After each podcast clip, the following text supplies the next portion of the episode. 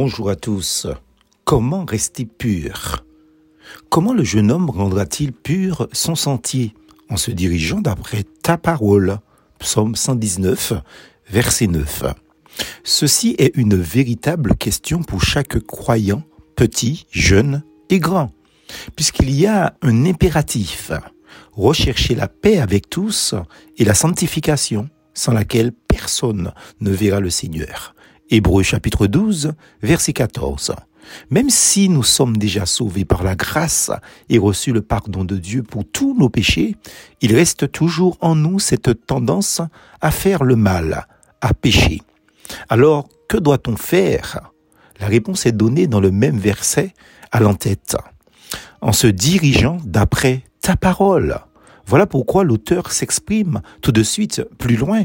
Je serre ta parole dans mon cœur, afin de ne pas pécher contre toi. Psaume 119, verset 11. Serrer ou cacher la parole dans notre cœur signifie connaître notre Bible, avoir présent à l'esprit la parole de Dieu afin qu'elle soit utile dans nos différents choix quotidiens. Bien plus, la parole sert de rappel à bien faire quand nous sommes tentés de faire le mal. En effet, cette parole s'oppose à tout mal. Nous sommes ainsi devant cette alternative.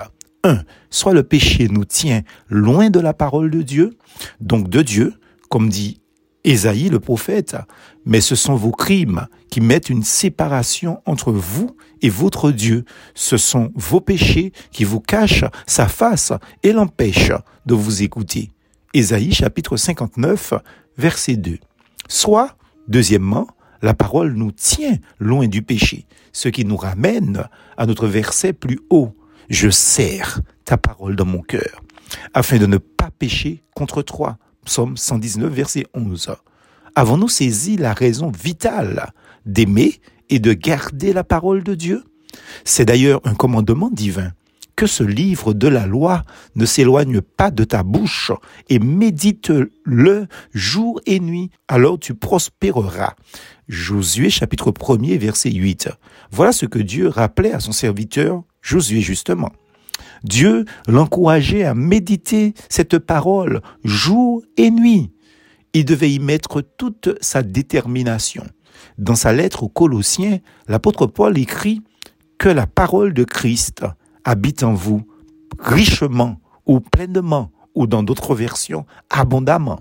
Colossiens chapitre 3, verset 16.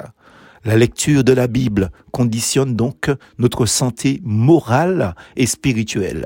Si nous la négligeons, notre vie chrétienne sera triste et morne, sans force, et elle risque de s'ouvrir à l'impureté. Occupe-toi de ces choses, sois-y tout entier, afin que tes progrès soient évidents pour tous. 1 Timothée chapitre 4 verset 15 disait Paul à Timothée, mais aussi à nous en 2023. Il nous faut lire notre Bible et aussi la méditer en recherchant son application dans notre vie. Exprimons au Seigneur, dans la prière, notre souhait d'obéir à ce qu'il nous dit dans sa parole. Demandons-lui la force pour le faire en mettant en pratique ce que nous lisons et entendons par les prédications en nous posant la question suivante qu'est-ce que le Seigneur me révèle aujourd'hui. C'est ainsi que nous ferons des progrès et que nous serons gardés purs dans ce monde. Jacques chapitre 1er, verset 27. Donc à la question, comment rester pur La parole de Dieu, seule sa parole. Puisse Dieu nous bénir, comme disaient les réformateurs, sola scriptura, n'est-ce pas? Seule la parole. Plus fausse en Jésus.